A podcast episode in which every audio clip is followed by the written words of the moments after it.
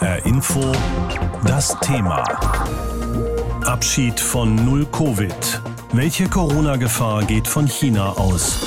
Chinesen können wieder reisen. Das war in den letzten drei Jahren wegen der Null-Covid-Politik nahezu unmöglich. Nun sind die Hürden gefallen. Davon betroffen ist auch die chinesische Sonderverwaltungszone Hongkong, deren Grenzen zum Festland ebenfalls geschlossen waren. Allein von dort wollen über 400.000 Menschen in den kommenden Wochen auf das Festland reisen. Das wird für viele ein Fest im wahrsten Sinne, denn das chinesische Neujahrsfest steht ja vor der Tür. Wie es nach der Grenzöffnung ist, weiß unsere Korrespondentin Eva Lambi-Schmidt. Es sind lange Schlangen vor dem Fußgänger- und Straßengrenzübergang in Lok Ma Chau zwischen der chinesischen Sonderverwaltungsregion Hongkong und der nächstgelegenen Stadt in Festlandchina Shenzhen. Etwa 9000 Menschen aus Hongkong standen gestern bereits am frühen Vormittag an. Es ist der erste Tag, an dem bei der Einreise nach China die Quarantäne wegfällt und mehr Menschen wieder von Hongkong nach Festlandchina reisen dürfen. Es ist drei Jahre her, dass ich meine Eltern und andere Verwandte besucht habe. Ich vermisse sie. Deshalb hatte ich gehofft, dass die Grenzen früher wieder geöffnet werden. Jetzt, da sie offen sind, habe ich direkt zwei Monate unbezahlten Urlaub genommen. Ich will viel Zeit mit meiner Familie verbringen, um einen Ausgleich für die letzten Jahre zu schaffen, in denen ich das nicht konnte.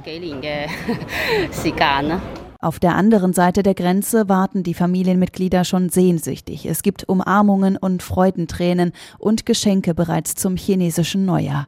Doch es sind noch nicht alle Grenzübergänge offen. Jeden Tag, so die Hongkonger Behörden, können über Land, See und Luft bis zu 60.000 Reisende abgewickelt werden, die nach Festlandchina wollen.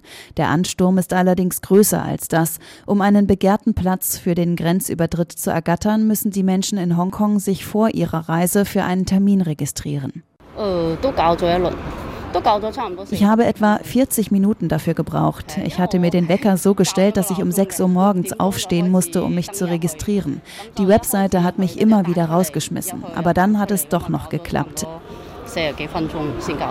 erzählt diese Hongkongerin. Doch nicht alle kommen zum Zug. Afung zum Beispiel lebt mit ihrer sechsjährigen Tochter in Hongkong, damit sie hier zur Schule gehen kann.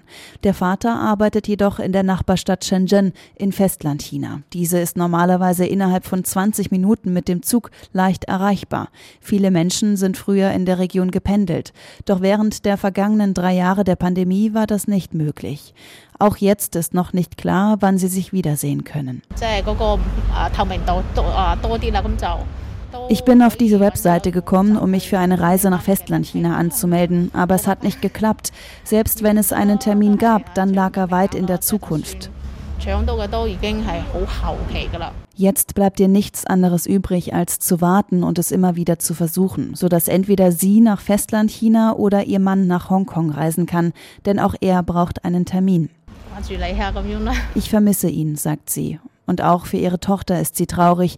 Der einzige Weg, wie sie ihren Vater sehen kann, ist über Videoanruf. Afung hofft sehr, dass es irgendwann gar keine Quoten mehr von Hongkong nach Festlandchina gibt und dass das Reisen noch leichter wird als jetzt. Auch auf anderen Reiserouten bedeuten die Lockerungen der Einreisebeschränkungen und die Abschaffung der Hotelquarantäne nicht, dass sich der Reiseverkehr von jetzt auf gleich wieder auf Vor-Corona-Niveau erholt. Es dürfte einige Monate dauern, bis sich der Reiseverkehr normalisiert. Die Zahl der Flüge von China ins Ausland liegt gegenwärtig nur bei etwa 10 Prozent im Vergleich zur Zeit vor der Pandemie. Die Tickets sind teuer. Auch Touristen müssen hinten anstehen. Chinesinnen und Chinesen dürfen zwar wieder Reisepässe beantragen, doch vorrangig nur für Geschäfts- und Studienreisen. Auch hat China zwar Visaerleichterungen für Ausländer angekündigt, doch Touristenvisa gibt es nicht. China hat seine Quarantänepflicht bei der Einreise ins Land abgeschafft. Seit gestern reicht ein negativer Corona-Test, wenn man aus dem Ausland dort einreisen möchte. Damit fällt auch die letzte große Maßnahme der Null-Covid-Politik. Trägt China jetzt das Virus wieder vermehrt in die Welt? Das ist die große Befürchtung. Deutschland hat auch reagiert. Wegen der vielen Corona-Infektionen in China hat Deutschland für Einreisende aus China eine Testpflicht eingeführt. Zuvor hatten sich die 27 EU-Staaten nicht auf eine einheitliche Testpflicht verständigen können, die aber empfohlen. Ich habe mit Frank Ulrich Montgomery gesprochen. Er ist Vorstandsvorsitzender des Weltärztebundes und ich habe ihn gefragt, wie schätzen Sie das ein? Welche Gefahr geht von chinesischen Touristen aus, die nach Deutschland einreisen? Also erstens, äh, China stellt eine große Gefahr dar, denn in China läuft diese Infektion jetzt völlig unkontrolliert ab. Aber wir sind relativ gut vorbereitet durch Impfungen, äh, durch durchgemachte Infektionen. Ein großer Teil der deutschen Bevölkerung ist weitgehend immun. Und solange wir keine gefährlichen neuen Varianten und Mutationen aus China zu uns eingetragen bekommen, solange muss nicht allzu viel passieren. Deswegen müssen wir testen, aufpassen, dass nichts passiert, aber nicht in Panik verfallen. Reicht eine Testpflicht überhaupt aus oder müsste man nicht sogar noch einen Schritt weitergehen und in Deutschland eine Quarantäneregelung für Einreisende aus China einführen? Also man sollte mit Sicherheit bei all denen, bei denen man hier einen positiven äh, Test hat, äh, sollte man auch eine Quarantäne vorsehen. Man sollte aber vor allem, und das ist mir viel wichtiger, äh, sequenzieren. Das heißt, äh, bei allen, die man hier positiv getestet hat, die aus China kommen, die Sequenzen äh, des Virus, äh, die, die Gensequenzen des Virus feststellen, damit wir neue Varianten frühzeitig entdecken. Ich vertraue der chinesischen Sequenzierung und vor allem der Information an die WHO, an die Weltgesundheitsorganisation im Moment überhaupt nicht. Dort herrscht Chaos. Die Infektion ist völlig unkontrolliert und deswegen sollten wir hier in Deutschland für uns auf der Hut sein. Einige EU-Länder wollen das Abwasser von Flugzeugen aus China untersuchen. Was könnte man damit erreichen? Die Passagiere wären ja trotzdem im Land. Ja, das ist sicher richtig und klug. Auch das ist eine Methode, frühzeitig andere Virusvarianten zu entdecken. Hilft dann nicht mehr so sehr beim Individuum. Man hat in der Tat die Infektion im Land. Was man aber auch hat, wenn der Mensch hier gelandet und in Quarantäne ist. Also es sind abgestuft unterschiedliche Formen der Gefährdung. Aber es ist ein sehr vernünftiger Vorschlag, routinemäßig äh, das Abwasser in allen Flugzeugen zu prüfen und auch dann gefundene Virustypen zu sequenzieren. Viele Virologen sagen ja inzwischen, wir hier sind jetzt in einer endemischen Phase. Das heißt, das Virus ist halt nun mal da und wir müssen damit leben lernen. Könnte es durch diese massive Infektionswelle in China tatsächlich passieren, dass wir mit einer neuen Virusvariante auch eine neue pandemische Lage bekommen? Das ist eine ganz spannende Frage, auf die es keine äh, ganz einfache Antwort gibt. Äh, ja, es könnte passieren. Wenn ich das jetzt sage, sage ich aber gleichzeitig, es gibt im Moment keinen Hinweis dafür. Dennoch, das Robert-Koch-Institut hat klugerweise China zu einem Virusvariantengebiet erklärt und hat damit die Risikostufe angehoben für diese Frage. Wir müssen wachsam sein, aber nicht äh, in Panik. Wir müssen wachsam sein gegenüber chinesischer Einreise nach Deutschland, weil da eben das Virus mitkommen könnte. Testen, testen, testen. Herr Montgomery, wir haben gerade gehört, Recherchen haben festgestellt, Steuergeldverschwendung gab es in großem Stil bei den PCR-Tests. Sie waren viel zu teuer. Was sagen Sie dazu? Ja, wir haben ja wie bei Masken am Anfang viele administrative Probleme gehabt, dass auch zu viel Geld bezahlt wurde, dass da auch Durchstechereien dabei waren. Das muss man alles sauber aufarbeiten, sowohl politisch wie auch strafrechtlich. Trotzdem, all das, auch das verschwendete Geld hat dazu geholfen, dass Deutschland im Vergleich mit vielen anderen Ländern einigermaßen gut durch diese ganze Krise gekommen ist. Ich halte es für richtig, da jetzt äh, dran zu arbeiten und das aufzuarbeiten. Aber das ist nun nicht so das ganz große Thema. Das ist Vergangenheitsbewältigung, keine Zukunftspolitik. Die Chinesen dürfen wieder reisen ohne große Einschränkungen. Darüber habe ich heute früh gesprochen mit unserer Korrespondentin in Shanghai, mit Eva Lambi-Schmidt.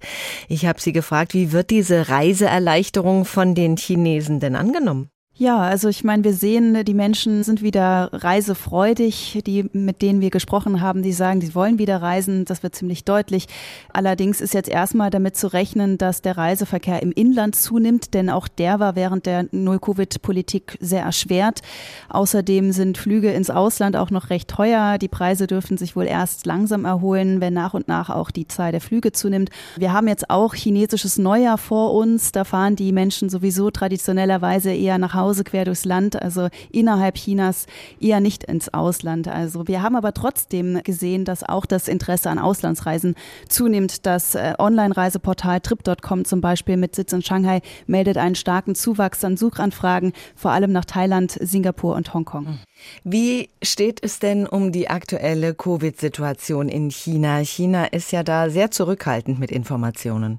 Das stimmt. Wir sehen, in den großen Metropolen ist der Höhepunkt der Infektionswelle nach Schätzungen von Experten und nach dem, was wir hier vor Ort beobachten, vorbei. Viele hatten schon Corona gehabt. In Shanghai, wo ich bin, ähm, sollen es schon etwa zwei Drittel der Bewohner sein. Und jetzt verlagert sich das Ganze in die ländlichen Regionen Chinas. Genaue Fallzahlen gibt es allerdings nicht in China, denn hier wird kaum mehr getestet, nachdem die Corona-Maßnahmen von einem auf den anderen Tag einfach abgeschafft wurden. Und auch äh, über die Todesfälle gibt es keine verlässlichen Daten. China veröffentlicht jeden Tag Corona-Todesfälle im einstelligen Bereich. Gleichzeitig sehen wir aber hier vor Ort, dass Krankenhäuser und Notaufnahmen überfüllt sind. Ich habe von Bekannten auf dem Land gehört, dass Dorfärzte gar keine Ressourcen haben, keinen Sauerstoff haben, Medikamente sind knapp kaum noch zu bekommen. Und auch äh, Krematorien und Bestattungsinstitute arbeiten im Hochbetrieb. Also da ist eine große Diskrepanz zwischen dem, was wir hier vor Ort beobachten und den offiziellen Zahlen. Hm. Auch die Grenze zu Hongkong war ja geschlossen zwischen dem chinesischen Festland und Hongkong. Die Menschen können jetzt jeweils wieder auf die andere Seite reisen, ohne sich in Quarantäne begeben zu müssen. Gibt es in Hongkong auch Sorge vor einer neuen Infektionswelle? Ja, schon. Also wir haben in den vergangenen Tagen gesehen, dass es einen großen Andrang vor den Impfzentren gibt. Die Impfquote in Hongkong ist eigentlich schon sehr hoch, aber viele wollten sich dann doch noch eine vierte Auffrischungsimpfung abholen, noch rechtzeitig vor der Öffnung der Grenzen. Und es gab auch Panikkäufe von Medikamenten, also Schmerz- und fiebersenkende Mittel waren in den Apotheken kaum noch zu bekommen. Daran sieht man schon, dass die Menschen besorgt sind und sich vorbereiten, wobei die Menschen, mit denen wir auf der Straße zu dem Thema gesprochen haben, eher entspannt waren und es rational gesehen haben, ja, dass sie sich so gut es geht eben schützen und vorbereiten wollen. Es sei aber nicht so, dass äh, sie sehr viel Angst haben. Die EU konnte sich bisher nicht auf eine einheitliche Testpflicht für Reisende aus China einigen, aber für die Einreise nach Deutschland ist jetzt ein Corona-Test vorgeschrieben. Wie groß ist denn das Interesse chinesischer Touristen wieder nach Europa zu reisen? Was ist da zu erwarten? Also es sieht jetzt aktuell nicht danach aus, dass Europa zu den beliebtesten Reisezielen gehört, äh, zumindest nicht nach der Auswertung der Suchanfragen des Reiseportals trip.com. Es dürfte auch überhaupt einige Monate dauern, bis sich der Reiseverkehr normalisiert. Die Zahl der Flüge von China ins Ausland liegt gegenwärtig nur bei etwa 10 Prozent im Vergleich zur Zeit vor der Pandemie. Die Tickets sind teuer und Touristen müssen auch ohnehin hinten anstehen. Also Chinesinnen und Chinesen dürfen zwar wieder Reisepässe beantragen, aber vorrangig nur für Geschäfts- und Studienreisen. Im vergangenen Monat erst hat China seine Null-Covid-Strategie aufgegeben, knapp drei Jahre nach dem ersten offiziell gemeldeten Corona-Toten. Diese neue Freiheit hat Folgen. Seitdem wird das Land von einer heftigen Welle erschüttert. Die Europäische Seuchenschutzbehörde spricht von einem Rekordhoch an Neuinfektionen. Darum empfiehlt die EU den Mitgliedstaaten nachdrücklich eine Testpflicht für Reisen aus China, die in Deutschland jetzt auch umgehend ja umgesetzt wird. Die Frage ist nur, müssen auch wir uns Sorgen machen? Dazu ist es wichtig zu wissen, warum China in diese Lage überhaupt geraten ist. Und darum habe ich gesprochen mit unserer Wissenschaftsredakteurin Cornelia Eulitz vor der Sendung. Welche Erklärungen hat die Wissenschaft denn dafür, dass die Situation in China so eskaliert ist? Ja, da sind natürlich mehrere Aspekte zusammengekommen. Also die Omikron-Unterlinien, die dort zirkulieren, das sind keine, die es jetzt nicht auch bei uns gäbe. Allerdings sind wir mittlerweile viel immuner als die chinesische Bevölkerung. Die Menschen sind zwar dort auch geimpft, aber zum großen Teil eben nicht ausreichend. Und die chinesischen Impfstoffe können Omikron-Infektionen genauso wie unsere Impfstoffe auch nicht verhindern. Aber es wurde auch zu wenig nachgeimpft, um eben diesen Schutz vor schweren Verläufen zu erreichen. Noch dazu gibt es eine große Impflücke, gerade bei den Alten. Und man muss sagen, dass das Virus dort auch auf eine Bevölkerung trifft, die nur verschwindend gering eine Infektion durchgemacht haben, eben wegen dieser Null-Covid-Politik. Du sagst, die Leute sind nicht ausreichend geimpft. Welchen Impfschutz bieten denn die chinesischen Impfstoffe überhaupt? Ja, also verimpft wurden ja hauptsächlich die Impfstoffe von Sinopharm und Sinovac. Das sind Totimpfstoffe, also mit deaktivierten Viren. Und ähm, die wurden am Anfang ja auch in vielen Entwicklungsländern eingesetzt. Und die haben bei den ursprünglichen Varianten auch leidlich gut äh, funktioniert, um schwere Verläufe zu verhindern. Aber es hat sich eben bei dieser schweren Omikron-Welle in Hongkong gezeigt, dass es mit zwei Impfungen bei Omikron gar nicht mehr gut funktioniert. Man braucht also bei einer Basisimmunisierung drei Dosen Dosen und ähm, wie das bei Totimpfstoffen häufig ist, man braucht wie bei der Grippeimpfung regelmäßige Auffrischungen, sagen Experten. Und äh, deshalb bräuchten die Menschen in China eigentlich sogar eine vierte Impfung. Aha, sind denn die Impfquoten in China so schlecht? Ja, also eigentlich sind über 90 Prozent der Bevölkerung geimpft, aber eben nur ein bis zweimal. Mhm. Und äh, dann haben wir eben gerade die Älteren, bei denen gibt es diese großen Lücken. Das sind 260 Millionen Menschen und ein Drittel der über 60-Jährigen und fast zwei Drittel der über 80-Jährigen, die haben diese dritte Impfung nicht. Und das sind ja gerade die, die es eigentlich am nötigsten bräuchten. Das ist ja ein Land, in dem die medizinische Versorgung jetzt überhaupt nicht mit unserer zu vergleichen ist. Das ist interessant, weil bei uns waren die Alten ja immer die wichtigste Zielgruppe überhaupt für die Impfung zunächst mal. Das war in China offensichtlich anders. Ja, das stimmt. Da war zunächst mal die arbeitende Bevölkerung dran, die unter 60-Jährigen, weil man wollte eben das Arbeitsleben aufrechterhalten. Und deshalb wurden die Impfstoffe zuerst mal auch gar nicht an den Älteren getestet. Und ähm, bei den älteren Chinesen, da gibt es sowieso eine sehr große Impfskepsis. Und ähm, dann hat sich wohl auch dieser Glaube festgesetzt, dass dieser Impfstoff für die Alten vielleicht gar nicht sicher sein könnte. Und dann gab es ja in der Phase der Null-Covid-Strategie auch wenig Infektionen. Und dann hat man wohl auch gedacht, dass eine Impfung vielleicht gar nicht so wichtig wäre. Und ähm, genau das ist jetzt das Problem. Das heißt, die Null-Covid-Strategie ist jetzt auch einer der Gründe, warum die Infektionen so durch die Decke gehen jetzt. Genau.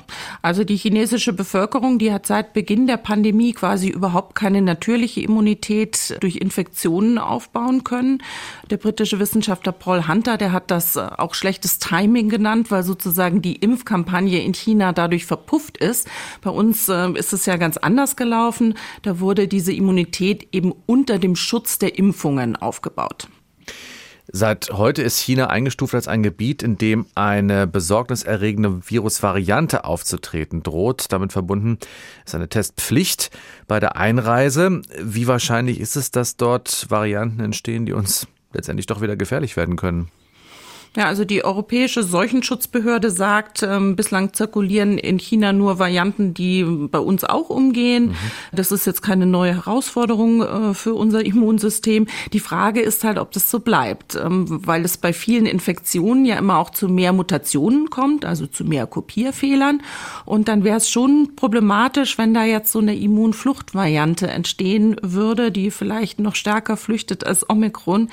Aber das ist nach Ansicht von Wissenschaftlern wie Isabella Eckerle von der Universität Genf eher unwahrscheinlich, eben weil es ja diese Bevölkerung gibt, die quasi keinen Immunschutz hat. Da ist das quasi auch nicht möglich. Aber gerade wenn man jetzt mal in die USA schaut, da breitet sich eine Variante aus, die XBB 1.5. Die hat zum Beispiel den Vorteil, dass sie noch leichter übertragbar ist. Und deshalb ist es im Moment schon extrem wichtig, dass man überall dieses Monitoring durchführt. HR Info. Das Thema. Wer es hört, hat mehr zu sagen.